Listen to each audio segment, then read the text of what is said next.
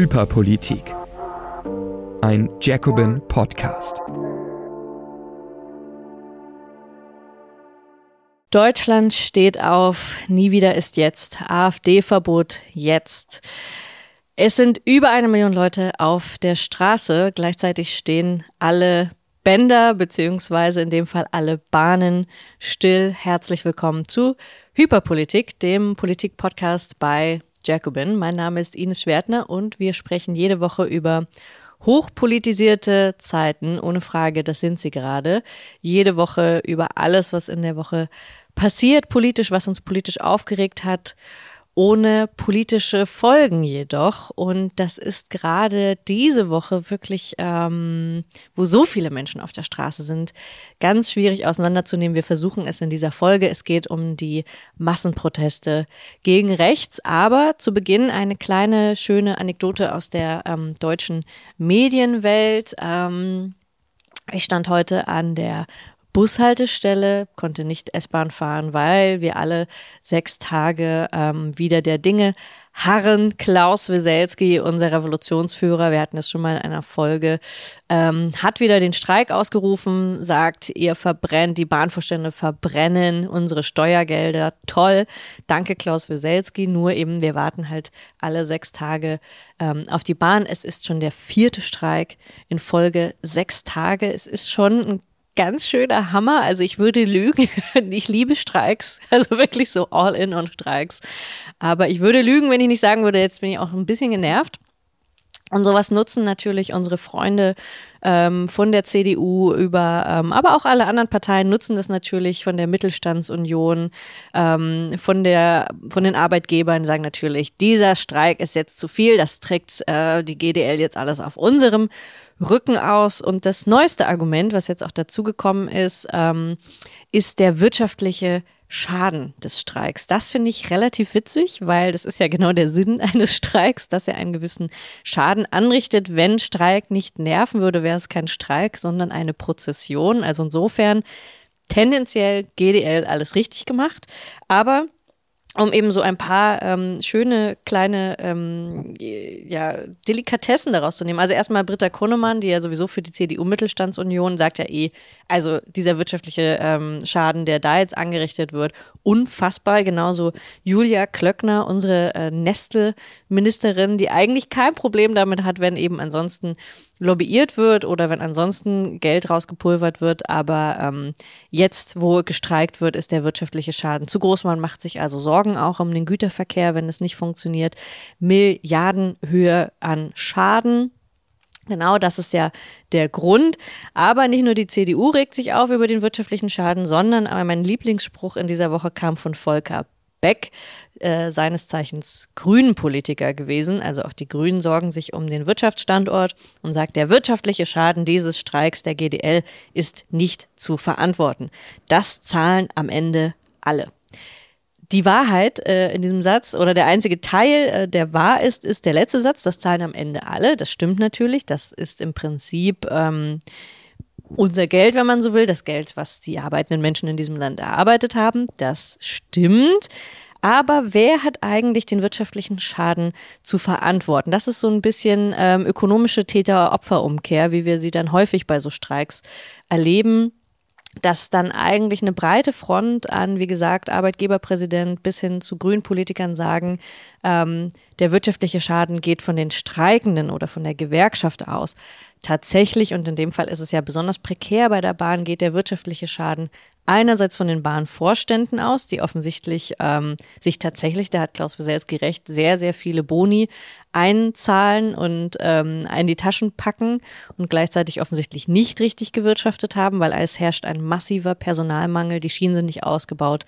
Wir wissen das alles jahrelange Misswirtschaft der Bahnvorstände, aber weil die Bahn ja eben auch noch ähm, im Eigentum des Staates ist, gibt es, das hat Pascal Beuker in der Taz ganz schön beschrieben, ähm, Eigentum verpflichtet auch, das gilt auch für den Staat, auch die Bundesregierung, die ja mit in den Aufsichtsräten sitzt, hat natürlich eine Mitverantwortung auch für diese Misswirtschaft der Bahn, also für die ganz langfristige Misswirtschaft der Bahn. Und ähm, bei aller Kritik, die ich ja auch schon hatte, die man auch haben kann an der GDL als Gewerkschaft, muss man eben sagen, das Prinzip des wirtschaftlichen Schadens, der angerichtet wurde, liegt tatsächlich oder die Hauptverantwortung liegt bei der Bundesregierung, liegt bei den Bahnvorständen, liegt nicht bei der Gewerkschaft, die einfach ihren, ihr Streikrecht wahrnimmt. Und auch das vielleicht als kleine Anekdote wird jetzt natürlich auch wieder angegriffen.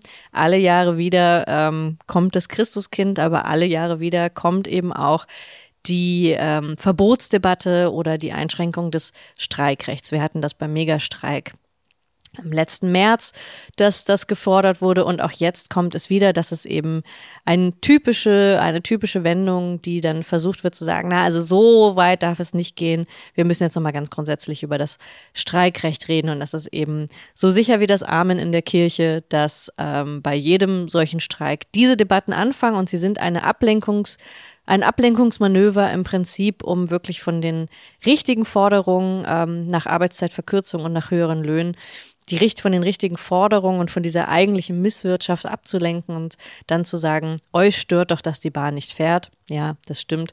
Und ähm, Politiker wie Volker Beck und Julia Klöckner versuchen dann ähm, regelmäßig davon abzulenken und eben wieder die Schuld sozusagen, die Schuld, die Täter sind dann äh, die Gewerkschaften. Aber lasst euch nichts einreden, das ist ganz viel, viel ideologisches Tohuwabohu, um eigentlich vom Problem abzulenken. Und das sind eben jahrzehntelange Kürzungen und also Sparen, Sparpolitik, Kürzungspolitik an Stellen der öffentlichen Daseinsvorsorge und eben die Teilprivatisierung der Bahn. Das ist tatsächlich der Urfehler, wenn man so will, an dieser ganzen Problematik, dass die Bahn nicht fährt. Ich hoffe trotzdem, dass sie nächste Woche wieder fährt, denn wie gesagt, also an meinen Nerven zerrt es auch. Ich wünsche euch äh, viel Glück an alle Beschäftigten bei der Bahn.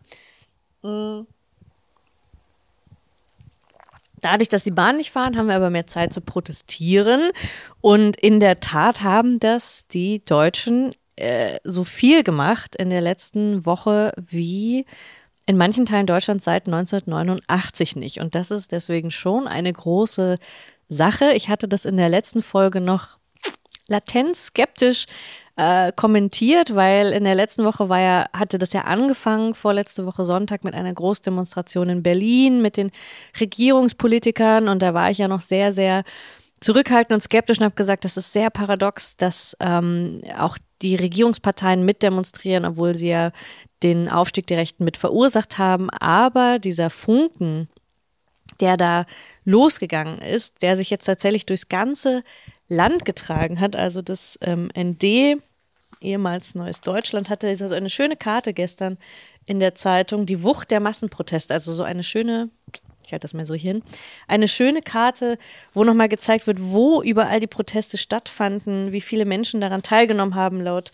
ähm, Veranstalter und Polizeiangaben. Also wirklich mindestens über eine Million Menschen, wenn nicht sogar mehr, waren ähm, daran beteiligt. Und das Besondere, also in den Großstädten, wie man das gewohnt ist, in München, in Hamburg, in Köln, in Berlin, war die, waren die Demos so groß, dass sie teilweise abgebrochen werden mussten, dass sie viel, viel größer waren, an viel, viel größeren äh, Plätzen stattfinden mussten. Überall quillten die Menschen ähm, nur so aus den Straßen. Wir haben das gesehen mit ganz vielen Drohnenbildern in Hamburg da am Hafen. Tolle Bilder keine Frage. Aber, und das ist, glaube ich, auch wirklich das Besondere, auch in den kleinen und mittelgroßen Städten, insbesondere auch im Osten. Und das ist tatsächlich etwas, ähm, Nils Marquardt hat das in der Zeit ganz schön beschrieben in einem Artikel, ähm, wie man so marxistisch sagen würde, wo Quantität in Qualität umschlägt. Also, wo man sieht, dass ähm, es nicht nur der reine Massenprotest ist, man kriegt einmal 160.000 in Hamburg auf die Straße, das ist jetzt ich will nicht sagen, das ist, trotz, das ist trotzdem nicht unüblich, also das, das kann man in Hamburg schon mal schaffen, aber dass in Meißen Tausende auf die Straße gehen, dass ich war in Magdeburg am Samstag Tausende auf die Straße gehen, in Halle, ähm, in Torgau, also wirklich so das sind jetzt nicht Städte, wo man ähm, ständig Massenproteste erlebt und wo man eigentlich seit Jahren, wenn nicht sogar Jahrzehnten, wenn überhaupt, rechte Proteste erlebt hat und dann minimale Gegenproteste. Also Corona-Demos, ähm, wirklich das, was man an Protestpotenzial gesehen hat ähm, im Osten, in den Kleinstädten, die Montagsdemonstrationen, jede Woche alles von Rechten dominiert und deswegen ist es etwas Besonderes, wenn auf einmal diese Stimmung umschlägt. Also wenn auf einmal das schreibt der Nils Marquardt auch in dem Text, ähm, die AfD zur Getriebenen wird. Also wenn einmal diese Stimmung umschlägt, dass man nicht das Gefühl hat, wir sind die ganze Zeit, stehen wir unter Druck von dem Aufstieg der Rechten und können nur passiv darauf irgendwie reagieren und jammern. Und viele sind dann ja auch wirklich hoffnungslos und fühlen sich unfähig zu handeln. Das ist, glaube ich, ein Gefühl, das ganz, ganz viele jetzt über Jahre entwickelt haben. Und wenn man dann einmal gemeinsam da steht und es wird gemeinsam ein Lied gesungen oder ähm, es wird eine Lichterkette gemacht. Also diese ganzen zwar symbolischen Handlungen, aber die natürlich trotzdem so etwas wie ähm, Kollektivität, wie Gemeinsamkeit und auch Handlungsfähigkeit zumindest für diesen Moment und auch darüber hinaus, also ich, selbst wenn ich nur die Bilder sehe, ähm, davon, wie gemeinsam in Meißen gesungen wird, bin ich ja auch berührt, weil ich auch spüre, das ist etwas, was man ganz, ganz lang nicht hatte. Und das ist trotzdem dann etwas sehr Befreiendes. Also ähm, bei aller rationalen Skepsis, die ich habe, wie lange diese Proteste jetzt tatsächlich ähm, stattfinden würden, weil das äh, in der Regel so ist, dass das nicht über Monate durchhaltbar ist und jeder Protestzyklus auch wieder endet. Aber jetzt erstmal für den Moment ist es wirklich, wirklich ähm, ziemlich krass und auch unerwartbar. Also ich muss auch wirklich sagen, in der letzten Folge habe ich das nicht äh, für möglich gehalten und auch in dem in der Jahresvorschau die ich Anfang Januar gemacht habe, hätte ich niemals damit gerechnet, dass nur wenige Wochen später aufgrund einer Recherche, aufgrund eines Rechercheergebnisses, dass es ähm, Pläne gibt, unsere Nachbarinnen und Freundinnen äh, zu deportieren, also etwas, was wir im Grunde nach schon wüssten, aber trotzdem dieses offenbar dieses Fass zum Überlaufen gebracht hat und diesen ähm, ja, Massenprotest ausgelöst hat. Das, damit hätte ich niemals gerechnet. Insofern ist es nochmal wert, das in dieser Woche aufzugreifen, weil die Dynamik in der Tat nicht ganz ähm, einzu- oder vorherzusehen war. Und die Frage ist ja trotzdem, was bedeutet das? Und die Linke streitet sich natürlich jetzt schon, hupala, was äh, man jetzt strategisch daraus macht. Das ist ja, äh, man kann ja nicht einfach nur den Moment genießen. Dafür wären wir ja keine Linken, wenn wir nicht sofort eine Strategiedebatte darüber führen würden wie man damit jetzt umgeht und um mal so zwei Pole zu nennen, an denen sich das Ganze jetzt aufheizt, was eine ganz grundlegende Debatte ist, äh, die Linke schon, ich würde sagen, seit über 100 Jahren mindestens beschäftigt, ist ähm, die Frage an so einem Punkt, weil es ja diese Faschisierungstendenzen immer wieder auch gibt, brauchen wir eine Volksfront, eine Front gemeinsam mit den anderen,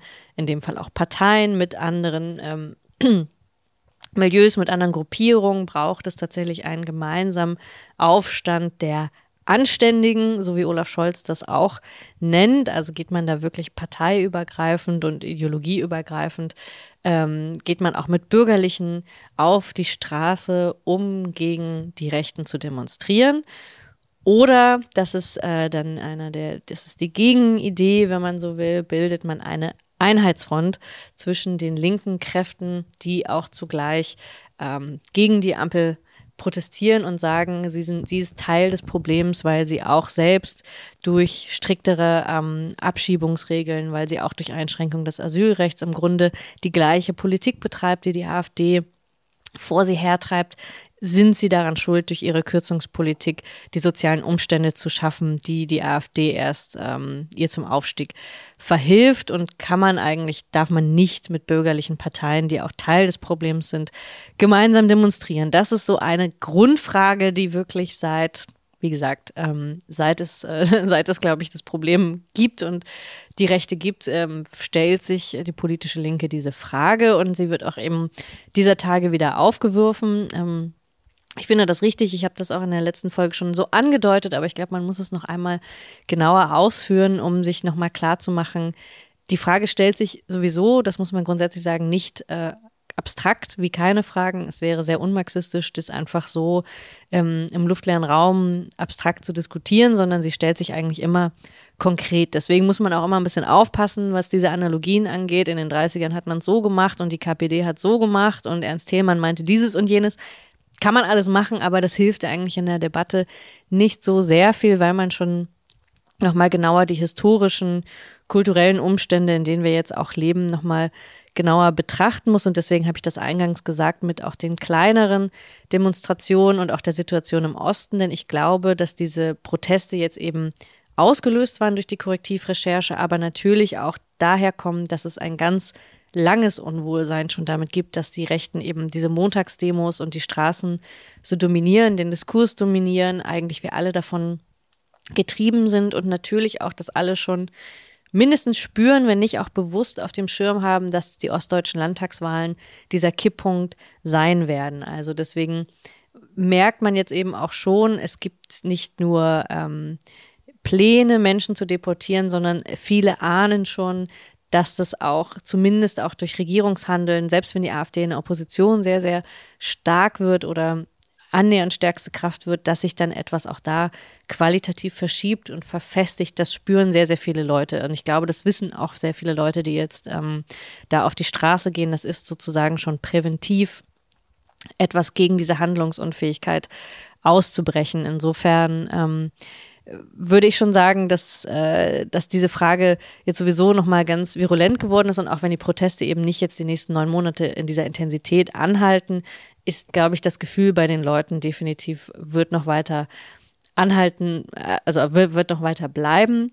Und ähm, deswegen ist jetzt auch nochmal die Frage von Einheitsfront oder Volksfront jetzt nicht eine, die man nur akut stellen muss, gehe ich morgen mit denen auf, der, auf die Demo, sondern eine, die man wirklich sich langfristig strategisch nochmal überlegen muss.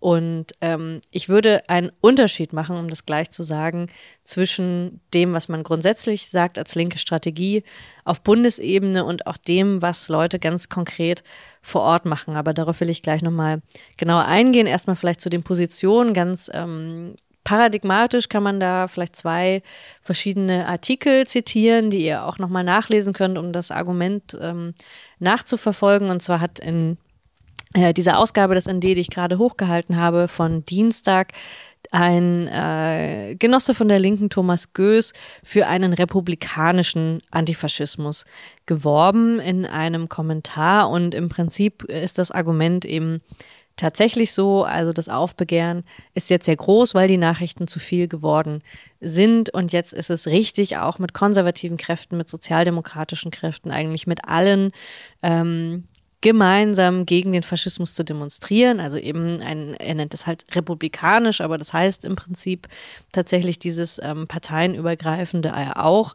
Ähm, heißt nicht unbedingt mit den Spitzenfunktionären, aber heißt in jedem Fall, wir fragen jetzt nicht, wie du gesinnt bist, sondern gegen diesen gemeinsamen größeren Gegner, der die Demokratie gefährdet, der ähm, die ganz grundsätzlich äh, die Grundrechte gefährden, die wir alle verteidigen wollen und müssen.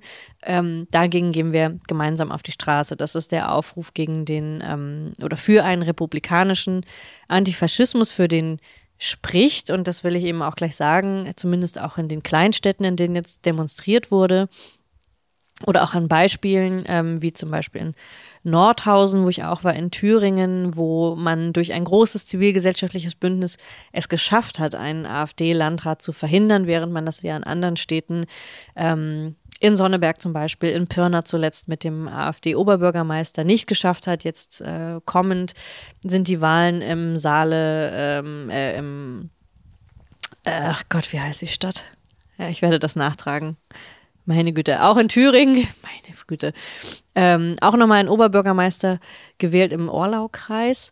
Auf jeden Fall ähm, ist es jedes, gibt es jedes Mal wieder diese Kipppunkte und die werden ja noch häufiger kommen und es kommt tatsächlich von einer Stadt zur anderen. Ist es ganz, ganz unterschiedlich. Gibt es da schon antifaschistische Bündnisse oder zivilgesellschaftliche Bündnisse, die man reaktivieren kann, kommt ganz auch darauf an, wie sind die Gegebenheiten in der Ortschaft, in dem, in der Stadt, also wie stark sind rechte Netzwerke da schon länger verbreitet, ähm, sind die Konservativen in dem Ort, äh, wie sind die eingestellt, die Freien Wähler oder die anderen Parteien, die da sind, gibt es einen Parteilosen, auf den man sich als Gegenkandidat einigen kann. Also es gibt ganz viele ganz konkrete Gründe, warum es zum Beispiel sein kann, wie jetzt in der Stadt in Thüringen, dass zum Beispiel ein SPD-Kandidat sich mit der Linken zusammenschließt und man eben so eine Art ähm, ja, rot-rote Volksfront bildet. im Sinne eines Kandidaten, eines Gegenkandidaten und sagt, also wir einigen uns jetzt darauf ein, Kandidaten gemeinsam aufzustellen, um die AfD hier zu schlagen. Und das kann in diesem konkreten Fall, da würde ich sagen, ähm, wären wir schlecht beraten als Linke dann auch von oben herab drauf zu gucken und Leuten, die seit 30 Jahren dieses Problem haben, dann zu sagen, macht das nicht, ihr dürft nicht jetzt diesen Grünen unterstützen oder diesen Sozialdemokraten oder andersrum, die Sozialdemokraten dürfen keine Linken unterstützen. Das wäre tatsächlich sehr, sehr sektiererisch, wenn man so anfangen würde und sich aufsplittern würde. Hat man in dem konkreten Fall dieser Bürgermeisterwahl vermutlich wirklich keine Chance, weil die rechte Hegemonie so stark ist. Das spricht in dem Fall in der Tat für zivilgesellschaftliche Bündnisse und auch in konkreten Fragen Zusammenarbeit, die hoffe ich, nicht nur machttaktisch, sondern immer auch inhaltlich begründet ist. Nichtsdestotrotz hat der ähm, republikanische Antifaschismus, wie Thomas Gößchen eben vorschlägt, auch seinen Haken, weil er auf die Bundesebene und auf die allgemeine Stimmung gemünzt wirklich ähm, einen Teil der Kritik oder einen Teil der Unsicherheit, die in der Bevölkerung sehr stark ist, nicht mit aufgreift. Und das ist eine grundsätzliche Stimmung gegen politische Parteien. Und wenn sich dieses alle Parteien zusammenschließen, hat man schnell den Vorwurf, den die AfD auch bedient, dieses Allparteienkartells und dieses ähm, der Frage, gehen, stehen alle gegen die AfD, die AfD kann sich wieder als Opfer äh, stilisieren, kann sagen, wir sind eigentlich die Anti-Establishment-Partei. Ihr seht ja, alle anderen Parteien sind gleich. Nur wir sind anders. Das bestätigt natürlich. Also diese Form der Volksfront bestätigt natürlich absolut diesen Vorwurf und ist dann so eine self-fulfilling ähm, prophecy. Wenn man das macht, macht man damit sogar eigentlich auch die AfD stärker. Das ist, äh, das kann auch passieren. Ähm, wie gesagt, im konkreten Fall mag es funktionieren, aber ich glaube, im Großen wird es sehr, sehr schwierig, diese Strategie durchzuhalten. Ähm, äh, bei Jacobin hat zum Beispiel äh, Simin Javabre diesen, dieses Argument nochmal ausgeführt und sehr für eine Einheitsfront geworben, weil sie gesagt hat, die Ampelregierung ist Teil des Problems, nicht Teil der Lösung. Und wenn man eben gemeinsam mit den anderen bürgerlichen Kräften ähm, auch protestiert und, und demonstriert, legitimiert man eigentlich diese Position und wir müssten jetzt eigentlich sehr, sehr eine sehr starke linke Einheitsfront aufbauen, wobei sie jetzt nicht genauer gesagt hat, wer gehört dann da noch dazu und wer nicht. Das ist eben auch so eine Frage, die sich dann ganz konkret stellt, aber im Grunde trotzdem zu sagen, nur diejenigen, die sich wirklich gegen diese Kürzungspolitik, gegen die Abschiebepolitik einsetzen, nur diejenigen, die wirklich für die arbeitenden Menschen einstehen, sollten zusammen immer auch beides adressieren und sagen, die Ursachen des Aufstiegs der Rechten sind genauso schwierig, genauso schlimm wie äh, diese Art der, ähm, der Rechtsextrem selbst. Und das ähm, kann schnell zum Sektierertum tendieren. Das ist, glaube ich, das Problem an der Einheitsfront-Strategie. Aber greift zumindest diesen starken Impetus auf und ja auch den Impetus auf den das Bündnis Sarah Wagenknecht auch sehr stark hat. Deswegen melden sie sich nicht zu Wort, was die Proteste angeht. Das ist schon ähm, sehr interessant zu beobachten, dass sie die Bauernproteste äh, natürlich begrüßt haben und ähm, gesagt haben, ja, da ist es richtige Kritik an der Ampelregierung, aber sich jetzt an diesen Protesten wie an Unteilbar vor zehn Jahren hat sich Sarah Wagenknecht auch nicht oder sogar negativ dazu geäußert. Sie hat jetzt auch wieder gesagt, ähm, diese Proteste werden nicht helfen, die AfD äh, kleiner zu machen, sondern die Strategie auch von BSW ist ja sehr stark zu sagen, wir sind auch eine Partei, die anders ist als alle anderen und die ähm, auch eine Opposition nicht nur zur Ampel und zu rechts bildet, ähm, die sich eben auch als so eine Art Anti-Establishment-Partei ja zumindest geriert, obwohl sie das dem Programm nach womöglich nicht ist, aber jedenfalls auch diese Position einnimmt und dadurch versucht ja die AfD ähm, zu schwächen. In der Tat sind die Ergebnisse der AfD ein bisschen runtergegangen. Darauf haben auch ganz viele aufgeregt hingewiesen und gesagt, ja, die AfD hat jetzt zwei Prozent verloren. Und dann sagen die Leute von BSW, das liegt an uns. Und dann sagen die Leute, die protestieren waren, das liegt jetzt an den Protesten. Ich wäre damit ein bisschen vorsichtig, wie mit allen Umfragen ähm, um nicht tagtäglich, das ist ja auch so ein Ausweis von Hyperpolitik, tagtäglich zu denken, jetzt passiert etwas gerade und sofort am nächsten Tag schlägt sich das in, nieder, in Wahlergebnissen nieder. Also man muss, glaube ich, schon nochmal eher auf die langfristigen ähm, Frustrations-, auf die langfristigen Entfremdungseffekte von Menschen zu politischen Parteien beobachten und jetzt nicht eine Maßnahme oder eine Demonstration oder eine Pressekonferenz wird jetzt wahrscheinlich nicht tiefer liegende ähm, Demokratie, äh, irgendwie Entfremdung tatsächlich oder tiefer liegende ähm, rechtsextreme Muster bei Menschen aufbrechen. Insofern sehr, sehr vorsichtig mit dieser Form der Interpretation der Umfragen sowieso ganz grundsätzlich. Wir wissen jetzt einfach schlicht nicht, welche der beiden Strategien erfolgsversprechender ist. Das ist etwas, was sich einfach mittelfristig bis zu den Landtagswahlen erweisen muss und erweisen wird.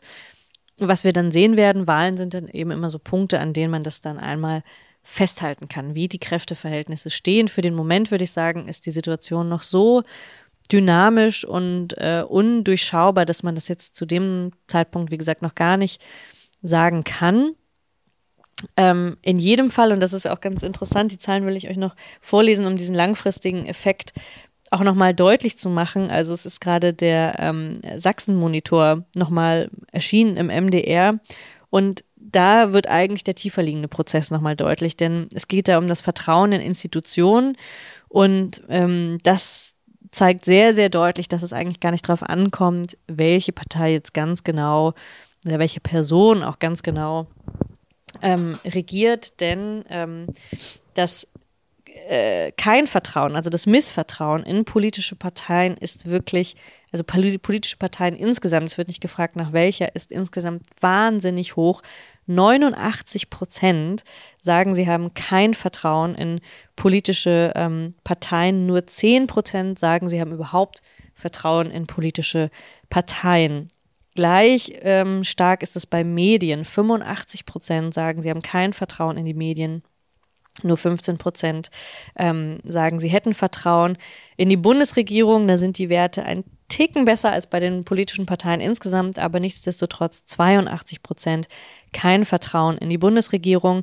Die sächsische Landesregierung kommt noch einen Ticken besser weg, vermutlich weil sie noch ein bisschen nahbarer ist 56 Prozent haben da kein Vertrauen. Also es ist immer noch nicht äh, gut, aber es ist ähm, zumindest ein Wert, mit dem man irgendwie leben kann. Und ähm, was jetzt auch viele äh, der wissenschaftlichen Kolleginnen und Kollegen, äh, von denen habe ich auch im Wesentlichen diese, bin ich auf die Studie aufmerksam geworden, dass auch 35 Prozent den Wissenschaftlern nicht mehr vertrauen. Also es ist tatsächlich äh, das, was man so nennt, diese ähm, Elitenkritik, die ja auch im Osten einfach sehr stark ausgeprägt ist aufgrund ähm, der politischen äh, Systeme, in denen man äh, gelebt hat. Also einerseits gab es schon eine sehr stark ausgeprägte Elitenkritik, auch schon in der DDR. Die wurde so ein bisschen unterschwellig immer halb ironisierend genannt, aber natürlich gab es die auch. Das sind die Obersten, das sind die, ähm, sind die da oben. Das gab es schon in der DDR und dann ähm, nach der Wende natürlich nochmal, weil man sich so komplett bevormundet gefühlt hat. Und das ist eben ein Gefühl, das ist sozusagen subtil, läuft das sowieso schon seit Jahrzehnten mit, wird ja auch vererbt an die nächste Generation. Also selbst wenn man jetzt äh, die Wende gar nicht so aktiv erlebt hat, äh, spürt man das natürlich trotzdem in den Familien. Das heißt, du hast diesen jahrzehntelangen Prozess, der sich jetzt niederschlägt in einem wahnsinnigen Missvertrauen in alle demokratischen Institutionen. Und das sieht man an der Kritik am öffentlich-rechtlichen ähm, Rundfunk, das sieht man eben an der Kritik an den Parteien insgesamt. Und das ist wirklich das tiefer liegende Problem. Also ähm, auch deswegen sind diese Demos so ein Schlaglicht darauf zu sagen, ähm, man, man steht überhaupt auf, man kann überhaupt irgendetwas tun, aber diesen, diesen Verdruss in die Institution, die ja auch, die Kritik, die ja auch nicht äh, von der Hand zu weisen ist, zu sagen, es werden nicht alle Nachrichten, es werden nicht alle Interessen abgebildet, ähm, über die Lebenshaltungskosten wird zu wenig berichtet und so weiter und so fort, das stimmt ja alles und auch vielleicht sind die Wissenschaften einseitig oder es gibt tatsächlich eine Form von ähm, Bevormundung und es kommen nicht alle politischen Ansichten vor. Alles das sind ja auch tatsächlich begründete Ansichten, aber diese extremen Werte jetzt aus dem Sachsen-Monitor zeigen eben, ähm, dass das Problem liegt einfach fünf Schichten tiefer und ist einfach ein jahrzehntelanger Prozess. Deshalb ähm, befürchte ich einfach, dass die ähm, Massenproteste, auch wenn sie jetzt so groß und berauschend sind, natürlich dem Prozess nicht, äh, nicht mal im Ansatz äh, irgendwie rück rückwirkend machen könnten. Es ist eigentlich wie bei Schwangerschaft. Man sagt ja so neun Monate kommt das Kind, neun Monate geht das Kind. Wenn man das auf diesen Prozess jetzt bezieht, müsste man eigentlich sagen, wahrscheinlich mindestens 30 äh, Jahre Misstrauen in Institutionen und seit den letzten Jahren verstärktes Misstrauen gegen politische Parteien und Medien kann man jetzt nicht ähm, in der Kürze wieder aufholen. Und das ist ja eigentlich auch das, was die AfD politisch eben so nutzt und so stark macht. Nichtsdestotrotz, um wieder auch auf die ähm, Strategiefrage zurückzukommen, die jetzt nicht ad hoc beantwortet werden kann. Wie gesagt, ich tendiere dazu ähm, zu sagen, es braucht vor Ort, es braucht diese Bündnisse, die auch wirklich hinausgreifend sind. Also da kann so eine Form, gerade an Wahltagen, wo sich diese Entscheidungen nähern, kann eine Form von ähm, zeitweiligen, meistens vielleicht hoffentlich inhaltlich und nicht nur leer begründeten Bündnissen, kann eine Lösung sein, aber insgesamt ist es keine funktionierende politische Strategie, weil die Frustration eben so tief ist und man wird das durch einen ich sage mal, affektiven republikanischen Antifaschismus, der sich da jetzt ähm, zeigt, dieses zivilgesellschaftliche Moment, wird dagegen vermutlich nicht ausreichen. In der Hinsicht tendiere ich also mittel- und langfristig zu, ähm, zu Siemens Strategie, wenn man das so sagen will, oder auch zu einer Form eher von Einheitsfront, der ähm, den politischen Ursachen eher das Wasser abgräbt und auch auf eine längere Organisierung setzt. Das ist, glaube ich, immer noch das ähm, Mittel der Wahl, die AfD politisch zu besiegen, in dem Sinne, dass man eine andere Alternative deutlich macht. Und die andere politische Alternative, eine andere Form von linker, von sozialistischer Politik, kann nicht deutlich werden, wenn man sich in diesem großen Einheitsbrei ähm, vermischt, dann wird man eigentlich zu uneindeutig. Das kann langfristig nicht gelingen, glaube ich, aber wir werden sehen, wie sich, wie sich das in den nächsten Monaten entwickelt. Ich bin ähm, ja, jetzt mittlerweile ich, wage ich gar keine Prognosen mehr, weil das am Anfang des Jahres schon wirklich dann so wahnsinnig schief gelaufen ist. Aber ja, das dazu und wir haben auch einen, äh, nochmal einen schönen Artikel, um das nachzulesen und nicht nur nachzulesen, sondern mittlerweile ja auch nachzuhören. Denn schon vor Monaten haben Lukas Scholle und ich ähm, es auf den Begriff gebracht, Antifa heißt Wohlfahrtsstaat. Also ähm, den Antifaschismus, den wir brauchen, ist eine andere Politik, insbesondere eine andere Sozialpolitik. Und ihr könnt den Artikel jetzt nicht nur lesen, nochmal nachlesen und überprüfen, ob wir da vor einigen Monaten etwas rumgesponnen haben oder ob das immer noch trägt, das Argument, sondern ihr könnt es auch nachhören, nicht von uns eingesprochen, sondern eben von der KI. Also ähm, ihr müsst nicht mal Lukas oder mich hören, sondern einfach eine andere nette Stimme und ähm, ja, das nochmal als kleiner Werbeblock für den Jacobin Podcast, der, ähm, ich glaube, fast täglich neue Artikel hochlädt. Also ihr könnt es dann einfach immer ganz seicht irgendwie nebenbei hören und euch nochmal Antifa als Wohlfahrtsstaat gönnen. Das war dann, ist dann vielleicht nochmal ein bisschen stringenter, als ich das jetzt erzählen konnte. Mm. Und um mit etwas Positivem zu enden, es gibt nicht nur Massenproteste gegen die AfD, sondern eben auch viel, viel mehr Proteste. Ich war letzte Woche einerseits beim äh, Streik des, der Beschäftigten vom jüdischen Krankenhaus hier in Berlin. Es waren aber am gleichen Tag, es waren drei Proteste vor dem Abgeordnetenhaus in Berlin. Also es ist wirklich äh, gerade, es geht, äh, es geht wirklich ähm, ja steil los. Also es waren morgens die Proteste gegen die äh, oder für den für den Streik am jüdischen Krankenhaus. Die, der Streik läuft auch immer noch die Verhandlungen laufen auch immer noch für einen Tarifvertrag Entlastung. Es gab aber gleichzeitig auch Proteste gegen die Sozialkürzung ähm, des Berliner Senats, insbesondere in Berlin Mitte sollten 30 Sozialeinrichtungen geschlossen werden. Ähm, absolut verrückt, absolut crazy, ähm, dass das passieren soll. Also man sieht so, diese Kürzungspolitik tröpfelt wirklich von oben nach unten, von der Bundesregierung in die Landesregierung bis in jede einzelne Kommune, bis in jeden Bezirk. Und wenn man 30 von 57 soziale Einrichtungen schließen muss, obwohl man ja gleichzeitig äh, offenbar auch als CDU sagt, wir haben so große Jugendkriminalität, wir müssen da was gegen tun. Das ist der absolute Vollwahnsinn. Dagegen gab es auch ein großes Protestbündnis. Das heißt, vom Abgeordnetenhaus war letzte Woche wirklich, wirklich viel los. Und man sieht also, es gehen nicht nur Leute auf die Straße aus so einem ähm, Affekt, sondern es gibt auch wirklich neue Bündnisse da drin zwischen Wohlfahrtsverbänden, eben zwischen den Beschäftigten, aber auch bei diesem Streik äh, des jüdischen Krankenhauses waren. Ähm, wir fahren zusammen dabei. Es war Deutsche Wohnen und Co. enteignen dabei, Gesundheit statt Profite dabei. Also wirklich auch eine, eine Form von Breite und Solidarität, die auch nochmal zeigt, es geht einfach um gemeinsames Anliegen. Und das ist die Daseinsvorsorge und nicht nur einzelne Streiks. Also diese Form von Solidarisierung fand ich sehr, sehr schön. Und heute Morgen habe ich gelesen, dass die Beschäftigten des jüdischen Krankenhauses oder die ähm, äh, alle aus der Berliner Krankenhausbewegung jetzt gemeinsam mit den äh, Kontakt aufnehmen zu den Lokführern. Und damit schließt sich hier heute der Kreis für diese Folge, weil das nämlich auch bedeuten würde, wenn so etwas passiert, wenn auch nur zeitweise, ist das wirklich ein sehr, sehr starkes Signal zu sagen, es gibt diesen einen Arbeitskampf und wir haben einen ganz anderen Arbeitskampf, aber vielleicht versuchen wir die gemeinsame Linie zu suchen und zu sagen, hey, die Versorgung mit der Bahn hat vielleicht was damit zu tun, auch mit unserer Krankenhausversorgung und mit unserer Gesundheitsversorgung.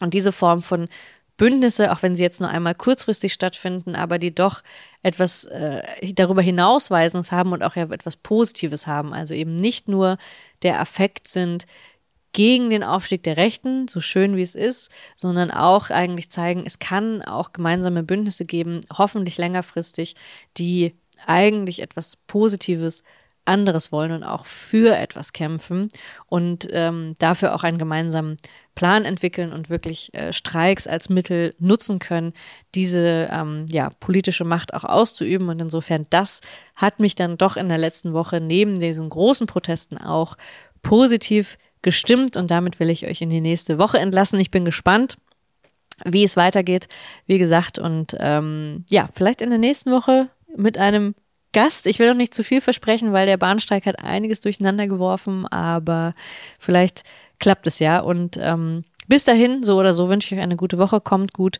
durch mit äh, Bus, zu Fuß oder Fahrrad und wir sehen uns dann in der nächsten Woche. Bis dann. Das war Hyperpolitik. Wenn du Ines unterstützen willst, abonniere das Magazin über den Link jacobin.de slash Hyperpolitik. Vielen Dank.